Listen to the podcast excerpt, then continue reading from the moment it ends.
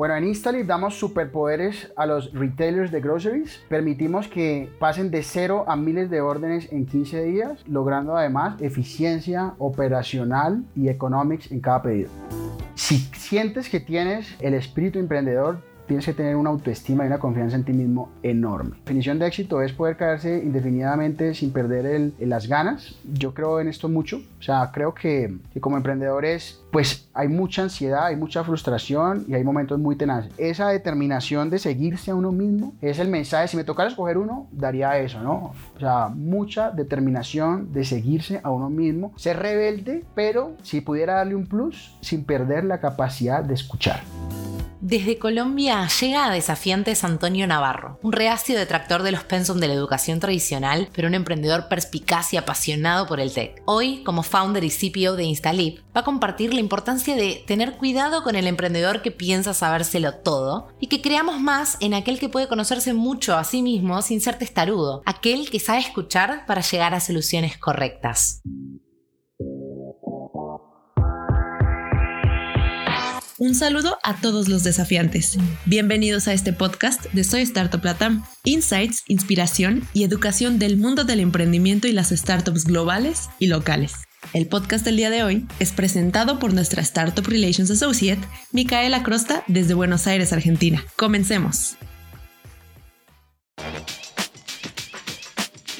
Antonio, me alegra compartir este episodio con una persona que, bueno, decidió desafiar el camino del emprendimiento y poder llevar a los oídos de nuestro público inspiración y educación Muchas, muchas gracias por sacar tiempo de tu agenda para hablarle y transmitirle tu experiencia al ecosistema de las startups. Gracias por invitarme. Buenísimo. Bueno, vamos a disfrutar cada segundo de este episodio y para quienes no lo conocen tanto, quiero contarles que, bueno, Antonio es prueba de que abrir la mente a nuevos conocimientos, a la ejecución de ideas, son las herramientas para construir con tecnología una sociedad más justa, ¿no? Que, que tenga nuevas oportunidades. Sabemos que desde muy joven obtuviste uno de los mejores puntajes en educación eh, de la ciudad de Cali eso se llevó a estudiar a una de las universidades que más emprendedores le entrega al país. Tuviste la licenciatura en Ingeniería Industrial. Sin embargo, antes de, avanzar más en tu experiencia profesional en Red Bull, Safe, Rappi y bueno, tu paso como emprendedor, queremos que en tus palabras nos cuentes sobre vos y quiénes son esas personas que influyeron en vos para ser el emprendedor que nos está acompañando hoy. Bueno, me parece una súper pregunta, ¿sabes? Porque yo tuve uno de los mejores puntajes en ICFES, que es la prueba de estado para la educación superior que uno hace cuando sale del colegio, pero estuve a punto de perder el año ese mismo año, ¿no? Entonces, realmente soy un apasionado por el conocimiento, me encanta aprender, me encanta la curiosidad, pero un detractor enorme del sistema educativo. Digamos que me encantó el colegio por los amigos, por, por el conocimiento, por ir, por, por, por toda la experiencia, pero odié los exámenes, odié el compromiso académico y me, y me disgustaba mucho que no pudiera ser como un playground donde uno pudiera jugar y aprender en la medida, ¿no? O sea, yo, yo la verdad combato mucho el pensum, combato mucho lo que es como ese, ese esa receta perfecta que nos, que nos han llevado a pensar los colegios y las universidades. Realmente creo que eso es la antítesis del emprendimiento. Y la verdadera tesis del, del emprendimiento es la curiosidad, el hambre, las ganas y la autoestima, ¿no? Creer en uno mismo. Si no hay eso, no sirve. Por, por, eso a mí me encantan los podcasts, los escucho mucho,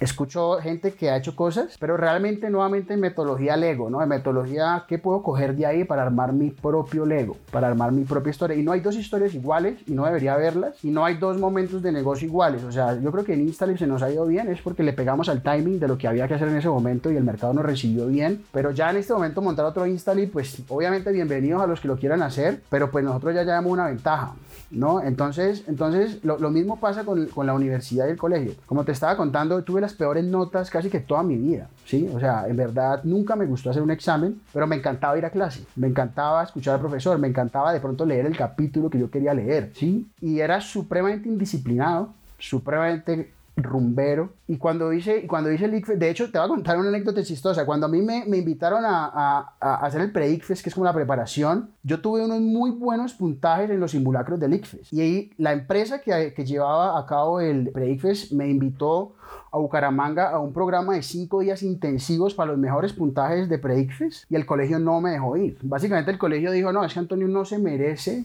Si no se merece ir a, a, un viaje pagado por el colegio y por esa empresa porque pues, sus notas y su comportamiento no es para nada bueno. ¿sí? Entonces, entonces yo quiero que entiendas el comportamiento no es que yo pues ponía papeletas en los baños ni, ni que ponía chincha al profesor, no, realmente no, pero llegaba tarde, no, no me ponía el uniforme, realmente era muy yo me mando, ¿no?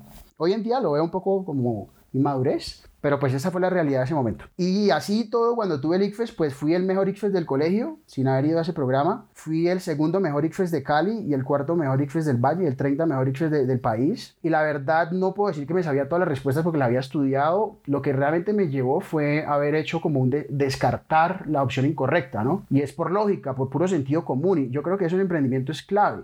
Uno, yo le tengo mucho miedo a los expertos. Los expertos te, te hablan de, no, es que esto debería ser así, así. Y realmente me da mucho miedo y he visto mucho muchos expertos cometer errores garrafales y, desde el punto de vista de sentido común absurdos, ¿sí? Entonces, entonces, si uno no cree en uno mismo y si uno no cree en lo que le apasiona y uno no tiene como ese why, ese why, why not, o ese, eh, ese famoso para qué de Simon Sinek, pues, pues realmente no, no creo, o sea, el, rule follower no, debería tratar de emprender, creo que ese, ese debería tratar de sacar el mejor puntaje a la universidad y va a tener una muy buena carrera profesional y es bienvenido ese tipo de perfil. Las universidades y los colegios están hechos para ese perfil, pero realmente yo creo que, están, que estamos quedando por fuera muchas personas con talento que no encajamos en el sistema, ¿sí? Y la verdad, de las poquitas que hemos logrado decir debe haber un espacio para mí y no, no, la creemos, pues es donde salen historias increíbles, ¿no? Entonces, entonces pues obviamente modestia aparte, yo creo que yo he hecho un poco y me queda mucho por hacer, pero, pero creo que de, de, ahí viene mucho. Wow, me encantó todo lo que compartiste, Antonio, y me quedé pensando como en esta idea de que algo que comparten muchísimos emprendedores es que son rebeldes, es que no coinciden, digamos, no son el común denominador, no, no se conforman con el mundo que les tocó, buscan transformarlo, ¿no?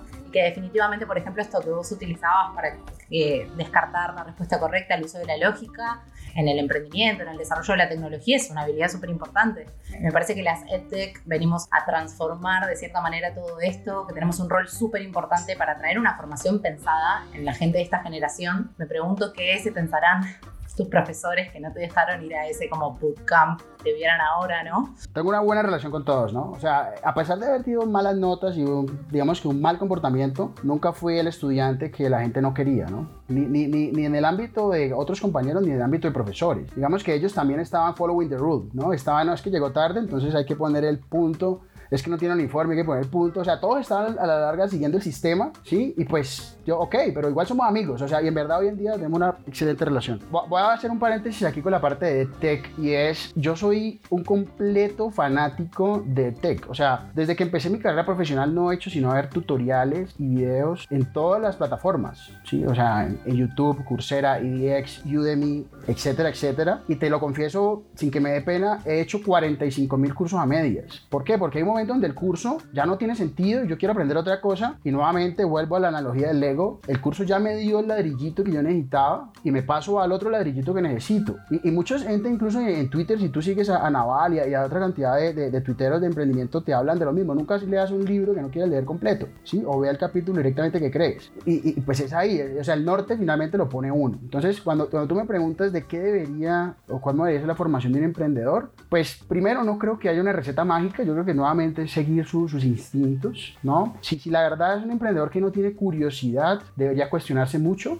porque tal vez ahí hay un espacio muy bueno en el mundo corporativo, pero si es una persona que no aguanta la curiosidad, que no aguanta las ganas y que se siente capaz de hacer algo, definitivamente solamente debería hacerse caso a sí mismo, ¿no? Ahora, yo creo que la, la formación es importante porque yo, yo, yo, creo que, a ver, si yo no hubiera aprendido a hablar inglés, pues seguramente estaría muy limitado en muchas cosas. Si no hubiera aprendido trigonometría y matemáticas, me hubiera costado mucho después aprender a hacer mis primeros códigos. Si no hubiera aprendido a programar, pues no hubiera podido aprender a manejar un equipo de tecnología. O sea, la formación como tal es importante y más, yo no creo en los managers que no saben de, de la materia, o sea, esos MBAs que saben de management, eso es peligrosísimo. Yo la verdad creo en el conocimiento aplicado y que eso casi que forzado los llevan a ser managers porque son las mejores personas que pueden llegar a liderar un equipo por otras cualidades que ahorita, ahorita te las cuento, pero el, el, el fundamental es, si yo quiero ser un manager de food, debo saber de food. Si yo quiero ser un manager de, de, de tech, debo saber de tech, ¿no? Entonces creo que la, la formación es importantísima. Tengo una pregunta, Antonio, en base a esto que estás comentando, porque tenemos como estas dos aristas, ¿no? La formación, que por supuesto que para eso hay un montón de instituciones educativas que nos sirven y, y a las que podemos asistir y un montón de libros que podemos leer. O sea, hay información a la que podemos acceder para formarnos. Pero antes comentaste también la creatividad.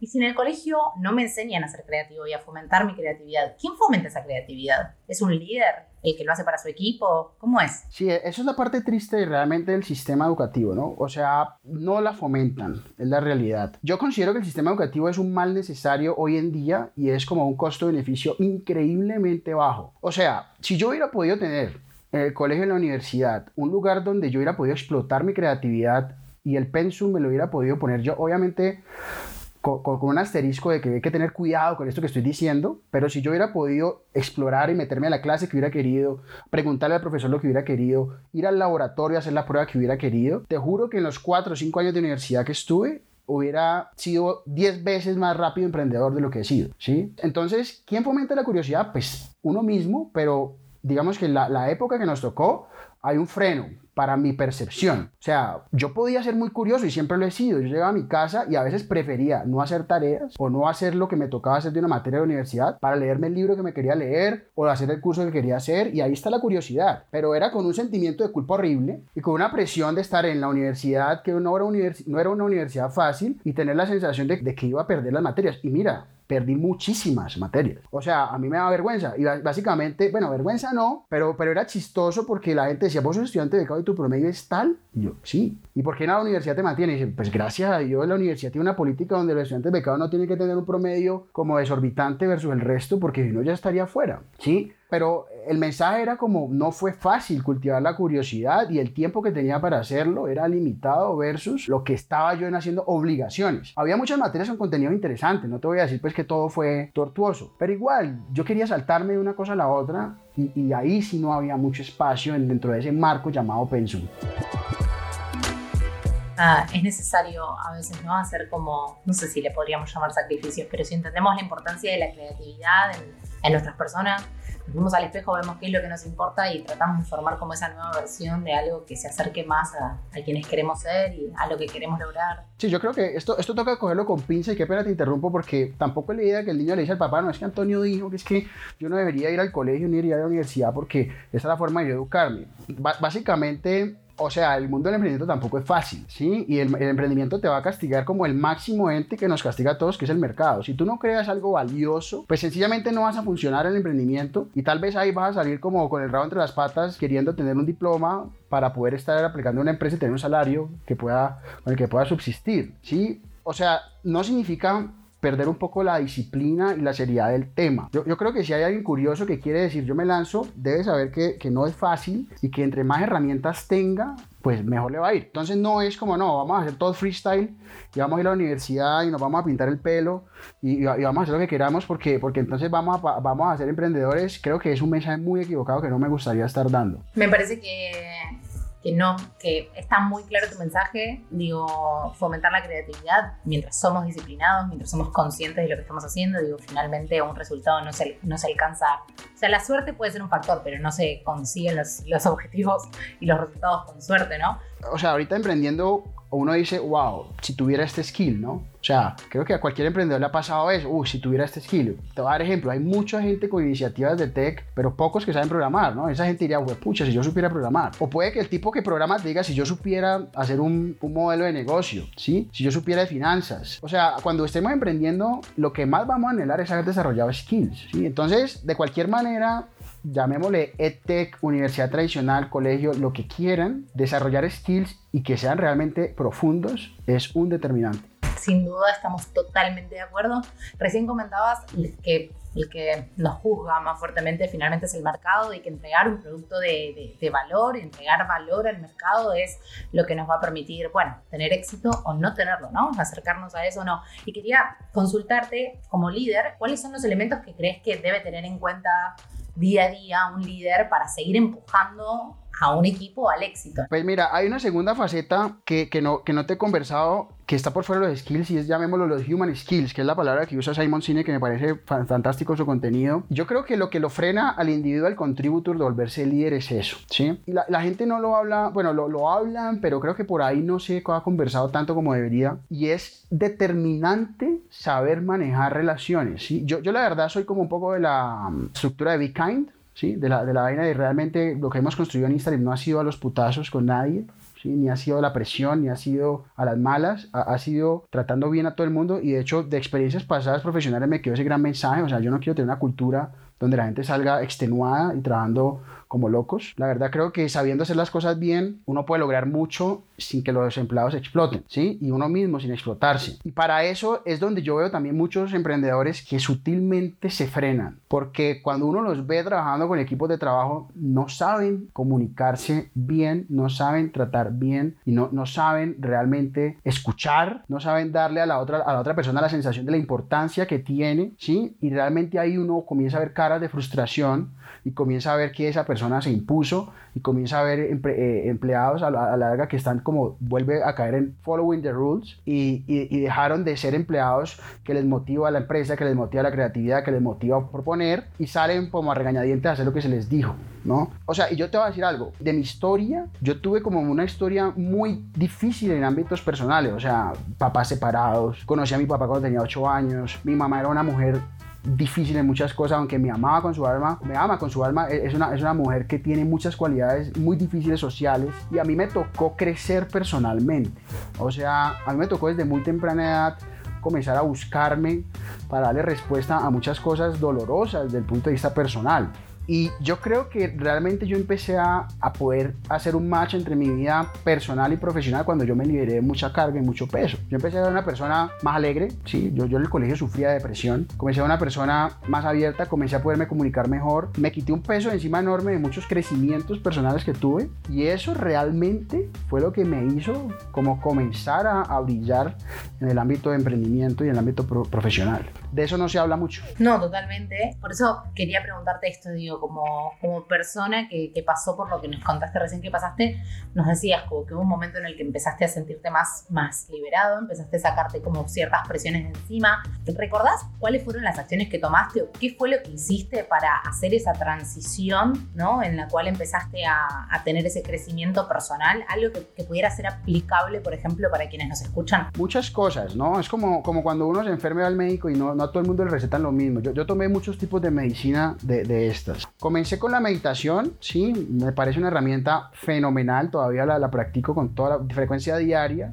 Yoga, sí, me volví vegano porque eso me ayudaba a hacer pues mejor yoga y mejor meditación, pero después hubo acontecimientos que de, incluso de golpe me dieron la vuelta y con meditación y con yoga y con todo no podía mantenerlos. Yo tomé yagé cuando tenía 17 años y fue la experiencia más fuerte de mi vida, no, no se lo recomiendo a nadie realmente, a la gente que lo quiera hacer y lo ha hecho lo respeto, para mí fue un año muy fuerte el efecto que tuvo yagé, lo, hice en, en un ámbito de crecimiento y quería respuestas para mi vida, pero finalmente lo encaucé, ¿no? Yo creo que, yo creo que la, la diferencia, y esto lo han dicho 45 mil personas, es como uno toma los momentos difíciles. Cuando yo tomé yagé y eso me, me dio, me, me, entró en una crisis de depresión y de ansiedad que me duró casi un año, pues yo dije, bueno, es que esto yo tengo que buscar ayuda y fui a cosas místicas, o sea, y, y, y la verdad la gente va a decir, uy, este man que, que se soy yo, a mí me funcionaron. Sí, yo creo que no, no hay nada mejor como lo que funciona. Si a ti te funciona, hazlo. ¿sí? Y la verdad, es un mensaje a todos los emprendedores. Oigan, Antonio Navarro puede estar diciendo lo que quiera en este podcast, pero si a ustedes les funciona algo, háganlo. ¿sí? A mí me funcionó ir cosas como sanación pránica,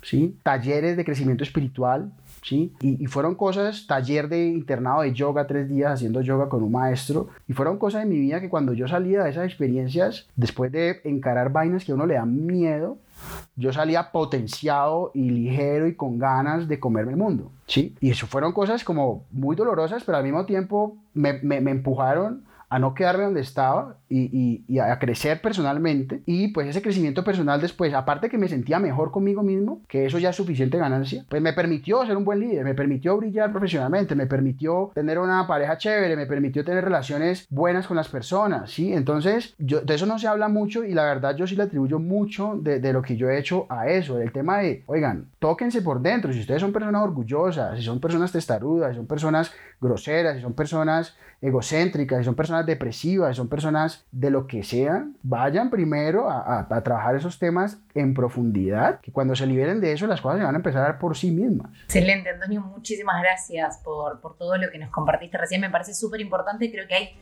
muchísima gente en el ecosistema que que bueno, por todos los desafíos que hay, por la velocidad con la que se mueve todo, es muy fácil de pronto descuidar nuestra salud mental, nuestro bienestar. Entonces, por supuesto que, que es importante hacer lo que nos funciona a cada uno. ¿no? Me pareció muy, muy sabio eso que comentabas. Totalmente. Eso aplica a las empresas, ¿no? O sea, cuando tú miras una cultura de una empresa, pues esa empresa realmente hizo su cultura porque le funcionó, ¿no? Digamos que hay empresas enfocadas eh, en levantar dinero. ¿Sí? Y eh, se han vuelto expertas en levantar dinero y levantar dinero lo hicieron con una cultura agresiva y de, de, quema de dinero y agresiva internamente, pero finalmente les funcionó. Y digamos que es difícil juzgar a una empresa que le haya funcionado, ¿no? Hay empresas que les ha funcionado siendo el CEO que es, nadie se lo aguanta. Yo no puedo juzgar a, a, a la persona tal vez sí, pero a la empresa es difícil juzgarla y, y realmente vuelvo y caigo el mismo punto, es si te funciona, hazlo. O sea, cada quien debe jugar su partido y eso no solamente es desde el punto de vista de cultura, sino también de producto. O sea, a mí me pasa a mis socios y, y, la gente de la empresa benchmark todo el tiempo. Ok, fantástico, miremoslo, pero realmente el producto nuestro no se ha, no se ha hecho en 1% ni siquiera pensando en la competencia. Jamás. Realmente hemos hecho producto pensando en lo que hemos visto que nos sirve y que le sirve a nuestros clientes. Y eso le ha servido a otros clientes que llegaron después con la misma necesidad. Finalmente detrás había un mercado que quería eso y es lo que nos ha hecho innovar. En esto sí no quiero profundizar porque esto lo han hablado muchos, pero nuevamente, o sea, desde el punto de vista personal, de cultura y de producto, hagan lo que les funciona. ¿Sí?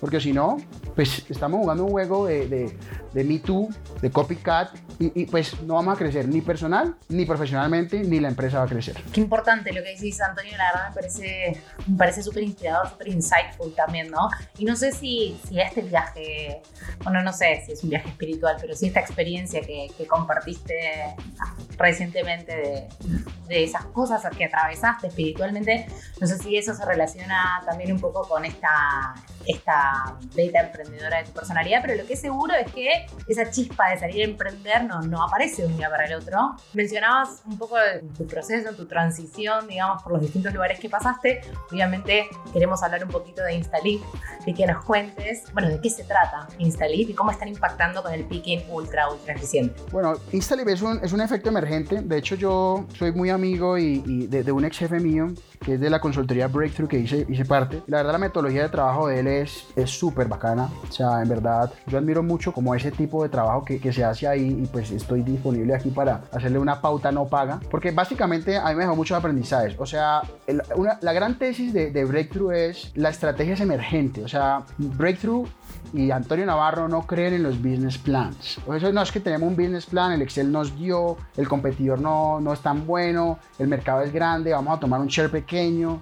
Eso es súper peligroso. Eso, eso rara vez funciona. ¿sí? Lo que realmente funciona es, estamos en la cancha y hubo un breakthrough. Hubo una cosa que pasó, nadie se imaginó y eso terminó siendo el verdadero producto. Si tú miras las estadísticas, cuántas empresas hacen lo que en el plan habían dicho que hacían, son muy contadas. La mayoría de empresas terminan con un producto, con un servicio que no estaba en el plan. Y ese termina siendo el producto o el servicio estrella. Instalib no es la diferencia. Cuando nosotros nos quebramos en Mercadoni, pues ahí me invitaron a mí como founder y era una situación súper complicada. O sea, financieramente el equipo desmoralizado, tocó sacar el 80%, 90% del equipo, quedaban tres meses de vida en términos financieros y el producto que teníamos no era bueno. Y, y, los que hemos trabajado en tech, pues sabemos que un producto malo significa no dormir, porque se cae todo el tiempo, los clientes te llaman diciéndote, oye, es que esto no funciona, te comienzan a, a castigar con cláusulas, o sea, es, es, es, es, terrible tener un mal producto. Entonces, pues sa salimos diciendo, bueno, básicamente hay dos, dos cosas que nosotros hemos hecho. Hemos hecho software para la operación. A, a ver, Mercadoni tenía operaciones y software, ¿sí? Un equipo de operaciones es un equipo de software, en, en, en pocas palabras. Entonces, no queremos operación porque la operación es costosa, o sea, uno tener gente en la calle entregando pedidos es, es, algo que nosotros en la situación en que estábamos financiera no podíamos darnos el lujo, ni tampoco de tener una bodega y tener eh, activo, activo corriente eh, invertido, capital de trabajo invertido en inventarios, no, no podíamos hacer ese juego, ¿sí? Entonces eso estaba fuera de los planes y sabíamos hacer producto o sea, entrando al mundo de software, porque esa sí fue la hipótesis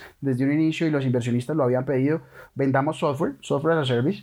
Teníamos de dos tipos, teníamos el mundo de la logística de última milla y teníamos el mundo de, de, del e-commerce, ¿no? Entonces, pues con mi socio en ese momento dijimos, bueno, ¿qué hacemos? Yo les dije, miren, a mí me parece que tiene más sentido irnos a ofrecer logística de última milla. Entonces ahí dijo, pero no hay ninguna empresa haciendo eso. O sea, ¿quién vende logística de última milla como servicio? ¿Sí? ¿O quién vende el software que teníamos en ese momento para operar un marketplace de última milla de groceries como servicio. Pues es una propuesta lo que no existía, ¿sí? O por lo menos no existía en el contexto cercano. En cambio, el e-commerce era un Vietnam. O sea, el e-commerce, tú tienes 400 mil competidores. Así que ya existen los white labels de e-commerce hace muchos años. Shopify, una empresa de billions en, capitalización, Vitex, Magento, PrestaShop, mejor dicho, muchísimas empresas en ese mundo, ¿sí? Y pues yo básicamente yo decía, yo primero de todo no me, no me siento apasionado por eso, ¿sí? Porque no me parece, no me, no me gusta. A me gustan las operaciones porque las operaciones son complejas, entregar la última milla, tener un picker, tener perecederos, tener driver, tener una hora de entrega que yo le prometí al usuario, eso sí es complejo, ¿sí? Y, y me apasiona mucho más eso. Y lo otro no me apasiona y además es un Vietnam. Ahí con mi socio hubo una discusión y básicamente dijimos, pues yo no dije,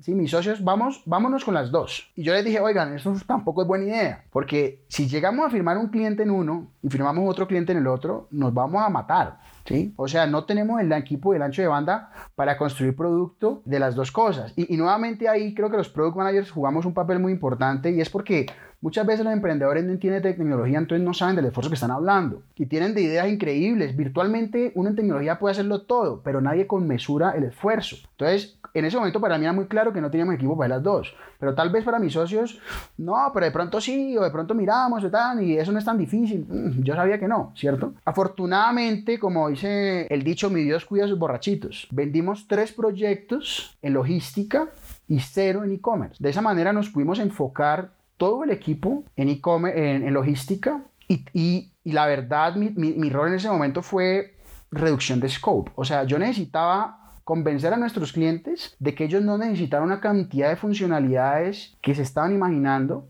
y lo estaba tratando de llevar a algo que yo sí podía lograr. ¿sí? adicional que cuando uno vende software como servicio y tiene clientes grandes, el sueño de todo cliente es que uno sea su casa de software. ¿sí?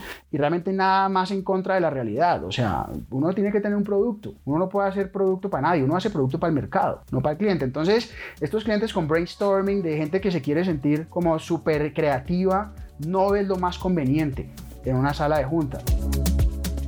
Y Antonio, muy interesante todo esto que estás diciendo y se me ocurre la, siguiente pregunta. Te quería preguntar, Antonio, en base a esto que estabas comentando, bueno, vos decías, ¿no? La visión que tiene un product manager y entender un poco cómo, cómo enfocarse en eso, cómo poner todas todos los recursos, al menos en esto que nos está funcionando. Sabemos que sos un experto en producto. Eh, bueno, que hiciste eso durante mucho tiempo de tu vida profesional. Me interesa saber qué se necesita de un CPO para el escenario contemporáneo donde hay escasez de materias primas, disminución de la inversión extranjera y bueno, lo que aparenta ser una recesión, ¿no? A, la vuelta de la esquina, podríamos decir. Pues, pues, mira, el CPO básicamente, yo, yo la verdad creo que el CPO es un product manager, pero que maneja product managers, ¿sí? A la larga, a la larga la doctrina, uno no debe apuntarle a ser CPO, uno debe apuntarle a ser product manager. Yo soy feliz haciendo producto y de hecho una de las cosas frustrantes para mí como CPO es alejarme del producto porque ya no puedo. O sea, yo tengo ya, ya, ya, nuestro producto tiene tantos productos y tantos stakeholders y tiene tantas reuniones y tantas agendas, pues que sencillamente yo no puedo estar escuchando al stakeholder, haciendo el discovery, entendiendo el problema, hablando con el ingeniero. No puedo. Ahorita me toca más enseñar a otros a hacer esa metodología de trabajo que yo he hecho. Pero realmente lo único que yo estoy haciendo es tomar decisiones pues ya un poco más arriba con un caveat enorme y es que la autonomía debería ser local, o sea, cada equipo debería ser autónomo y tomar decisiones solo. realmente la contribución grande que hace el CPO es darle esas herramientas y ese mindset de toma de, de decisiones y esos skills a los product managers para que sigan haciendo buen producto. Pero, pero eso no se logra siendo CPO, se logra siendo un buen product manager, ¿no? Y teniendo skills de, de, liderazgo de la parte de be kind, comunicación, etcétera, ¿no? Vendiendo bien, porque creo que uno tiene que vender el sueño que uno tiene, venderse al equipo. Si uno no tiene un sueño, está jodido.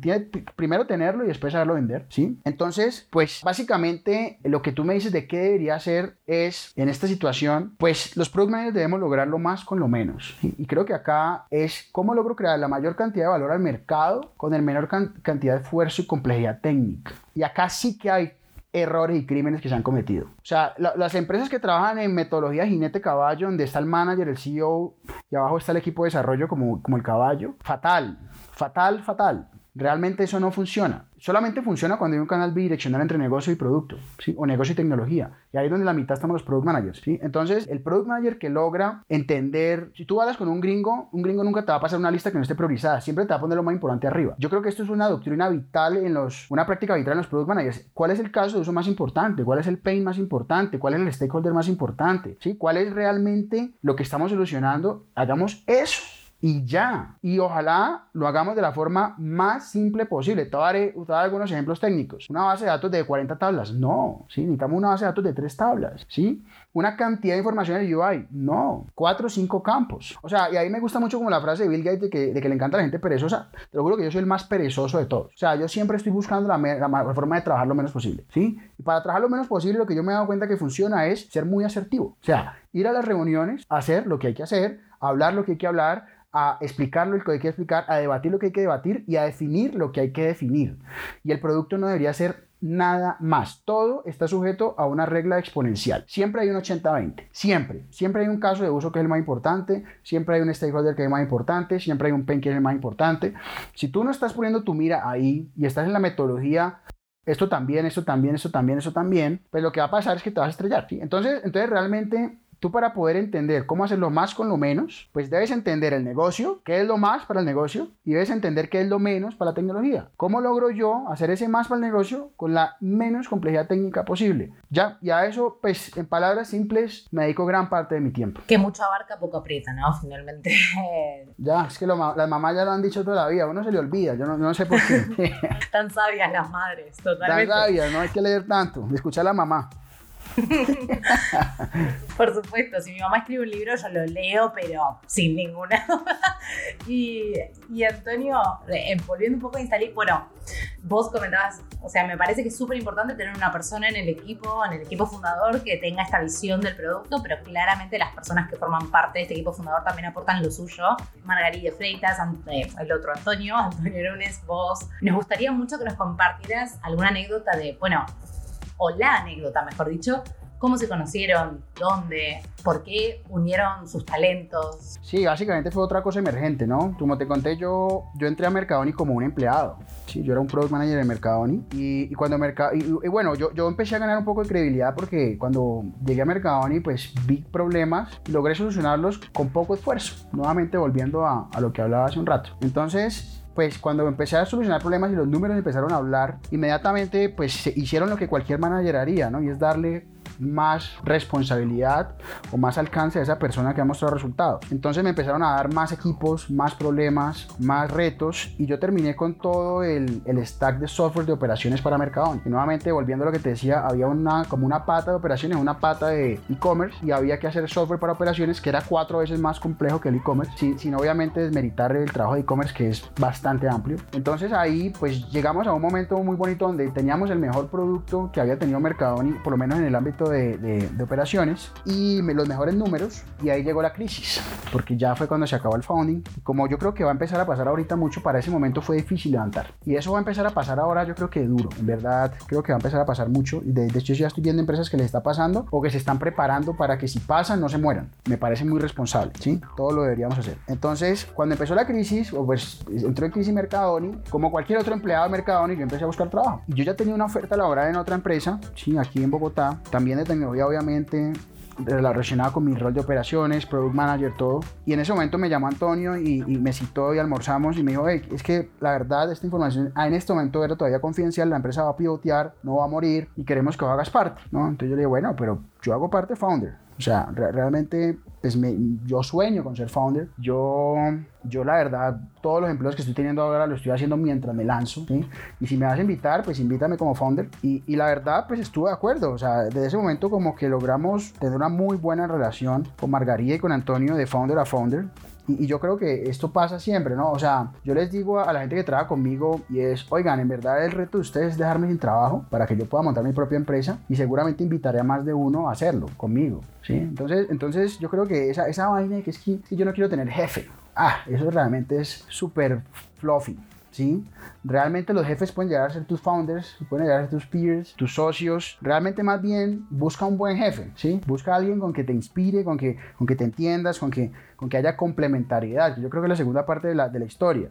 ahí había una cosa buena y es que a pesar de que una startup en el inicio todos hacen todo, que yo creo que esta es otra cosa que a la gente le cuesta trabajo eh, porque están entitled y es básicamente en el inicio de mercado de, de Instalip yo vendía, casi que yo solucionaba tickets, yo hacía código, eh, yo, yo era product manager, yo era Customer Success Manager, ¿sí? Pero así todo, había complementariedad. O sea, Antonio eh, estaba mucho más perfilado a la parte de ventas, legal, relación con inversionistas, ¿sí? Tenía mucho más background que yo en eso y la verdad más interés. A mí eso no me apasiona, ¿sí? Margarida muy, buen, muy buena en la parte de relación con clientes que ya están firmados, ¿sí? Y, y, también algo metido en la parte administrativa, finanzas, recursos humanos, que eso es una de las cosas que llegan tarde en una startup, que son, se comienzan a volver importantísimas, pero uno en un inicio pues no las tiene, porque también debe, el timing es todo, ¿no? En el emprendimiento el timing lo es todo. Tú no debes pretender tener un gerente de recursos humanos cuando tiene una startup de cinco personas. Y este es, este es el ejemplo más bobo, pero es que hay muchas cosas que la gente no entiende. O sea, eh, cuando, cuando, cuando iniciamos yo vendía, yo hacía todo. O sea, en verdad ahí está bien. Hay que tener mucha estamina, hay que tener mucha energía, hay que tener muchas ganas porque de otra forma no se puede. Entonces, así todavía complementariedad y eso me permitía pues confiar en que del otro lado estaban haciendo cosas increíbles, ¿no? Y así era. Por ejemplo, Carlos. Carlos es el CTO, founder también. Pues Carlos sabe cosas de tecnología que yo no me arrimo. O sea, es ingeniero de sistemas, es un crack en lo que hace. Tenemos una relación súper estrecha porque yo tengo que hablar con él para poder hacer producto, pero él no hace lo que yo hago y yo no hago lo que él hace. Yo no sé las cosas de tecnología al nivel que él sabe, a pesar de que me considero que sé bastante y necesito saberlo. Y él tampoco ni le interesa, ni sabe manejar el negocio, ni sabe hacer la lectura del mercado, ni sabe definir un feature, ni, ni sabe de UX ni de UI, ¿sí? Y eso está perfecto, porque no le interesa y segundo, pues necesitamos complementariedad. Entonces creo que eso a la hora de tener founders o de tener socios, pues yo diría que no es un must, uno puede emprender solo, pero si llega a dar con la ventaja de tener buenos socios, donde hay buena relación y aparte complementariedad en skills, pues comienza a pintar bien, ¿no? Y cuando digo comienza a pintar bien es una de las cosas que, por ejemplo, tú hablas con un, con, con un inversionista y obviamente de todas las, depende del stage, ¿no? Hay inversionistas que entran en seed, hay inversionistas que entran ya en serie A, serie B y comienza a cambiar mucho la discusión. Realmente la, la discusión, el perfil del inversionista comienza a cambiar mucho dependiendo del stage de la empresa, pero una de las cosas que miran por lo menos en SID, es eso, ¿no? Complementariedad del equipo y Past Proven Performance. Entonces, ¿qué es Past Proven Performance? Si trabajaste en una empresa y la rompiste ahí, créeme que eso te va a servir a la hora de emprender cuando estés hablando con un inversionista, ¿no? Entonces, estas personas dicen, no, es que yo no quiero tener jefe, yo quiero tener independencia financiera. Parece que estuvieran hablando como de un multinivel, ¿no? realmente no, no funciona muy bien. E, entre más Past Proven Performance tengan en otra empresa, y, realmente hayan contribuido, pues la vida se les va a hacer más fácil cuando emprendan. Ahora, eso no significa esperar hasta los 50. Tampoco significa que a los 50 no puedas emprender, ¿no? Pues mira los fundadores de, WhatsApp, empezaron cuando tenían 40 y mira WhatsApp, y lo hicieron en pocos años. Pero de alguna manera eh, el mensaje es, te vas a enfrentar a un mundo donde te van a llegar misiles por todo lado, y si tú no estás bien equipado, vas a salir aporreado, ¿no? Entonces hay que estar bien equipado. A veces estar bien equipado también es contar con, un, buen equipo, más allá de, como dijiste, que uno puede emprender solo, por supuesto que se puede, pero bueno, a veces también tener expertos en otros temas nos ayuda. De hecho, el éxito de, de Instalip seguramente es prueba de esto. Digo, al día, si no me confundo, tiene más de 50 millones de órdenes atendidas dentro de, bueno, clientes enormes como Walmart, Falabella, Grupo Éxito.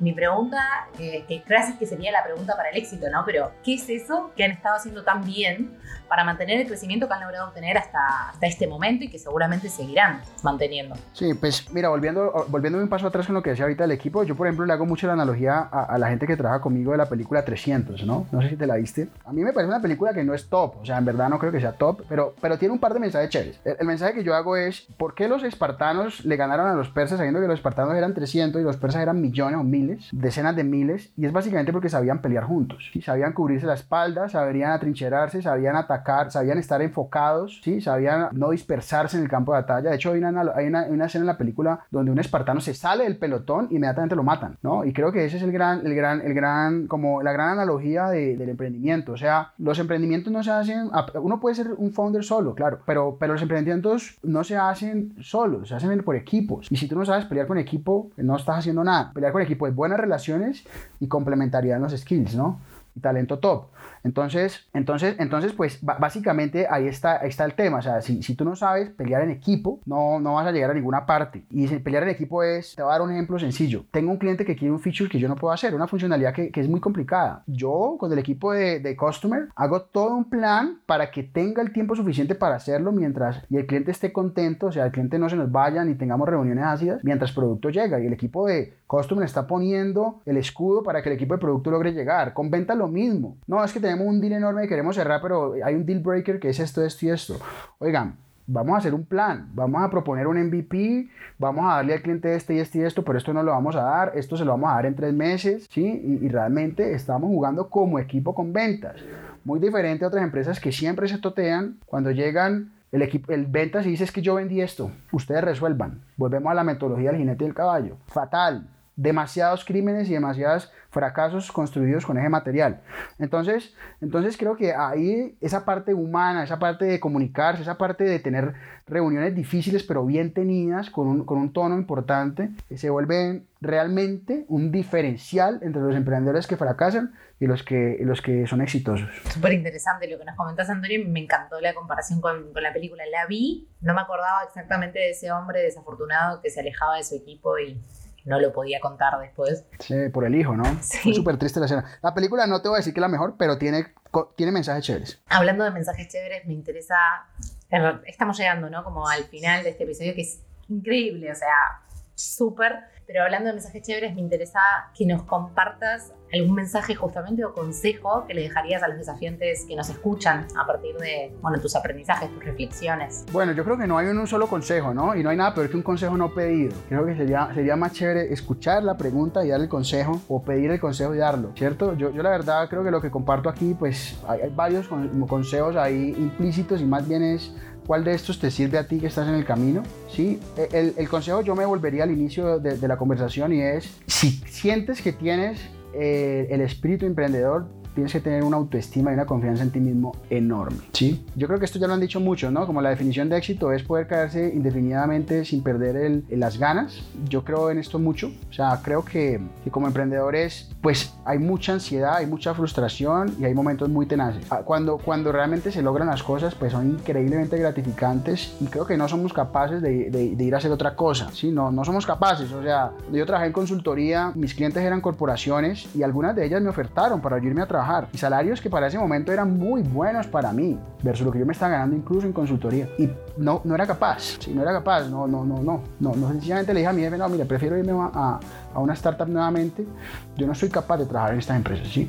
Entonces, entonces, pues yo creo que e, esa determinación de seguirse a uno mismo es el mensaje. Si me tocara escoger uno, daría eso, ¿no? O sea, mucha determinación de seguirse a uno mismo, ser rebelde, pero si pudiera darle un plus sin perder la capacidad de escuchar. Hay una frase de Ray Dalio que a mí me gusta mucho que dice, entiende que el objetivo tuyo en la empresa no es tener la respuesta correcta, es llegar a la respuesta correcta. Si la respuesta correcta llega por otro miembro de tu equipo, tú hiciste tu trabajo de manager, porque lograste llegar a la respuesta correcta. ¿Sí? O a, la, solución correcta. Entonces hay que tener mucho cuidado en el emprendedor que piensa que se las sabe todas. Realmente el trabajo del emprendedor no es sabérselas todas, es llegar a la solución correcta que puede venir de la persona que uno menos piensa. O sea, muchas empresas hablan de la estructura horizontal, es que aquí somos horizontales, y eso es puro bluff. Realmente cuando uno ahí mira la conversación, el gerente dice todo, o el gerente es el que manda. No, una estructura horizontal es donde realmente alguien tiene el derecho a decirme, Antonio, yo soy un agente de servicio al cliente y vos estás equivocado. ¡Wow! Necesito hablar con vos, quiero hablar con vos, por favor, porque estoy equivocado. Dame todo el feedback que puedas, ¿sí? Y esa persona me sale con una idea, con algo que yo no había visto, y yo digo, oye, qué bien, yo soy un buen manager si potencio la, la, la, la, opinión de esa persona. Entonces, creo que ahí es donde está el secreto, ¿no? Es creer mucho en uno mismo sin ser testarudo y saber escuchar. Creo que si me tocara un mensaje, creo que me extendí un poco, pero si me tocara dar un consejo, sería ese. Mira, por el valor de tu mensaje, me parece que la extensión está más que perdonada. Así que muchísimas, muchísimas, muchísimas Antonio. En serio, fue excelente para mí este episodio, haber conversado con vos. Me voy súper energizada, me voy súper contenta y con muchas ganas de que podamos compartir más momentos como este. Quiero recordarte que siempre, siempre, siempre vas a ser bienvenido. Soy Startup Latam, así que muchas gracias. Gracias a ustedes por toda la invitación. Deseoso de, de, de, de ver el podcast y de escuchar otros que seguramente han hecho. Y bueno, ¿no? Cuando me necesiten, un servidor más. Hola, soy Antonio Navarro, Chief Product Officer y Co-Founder de Instalip. Y si sientes que eres emprendedor, te invito a escuchar este podcast que seguramente te va a servir.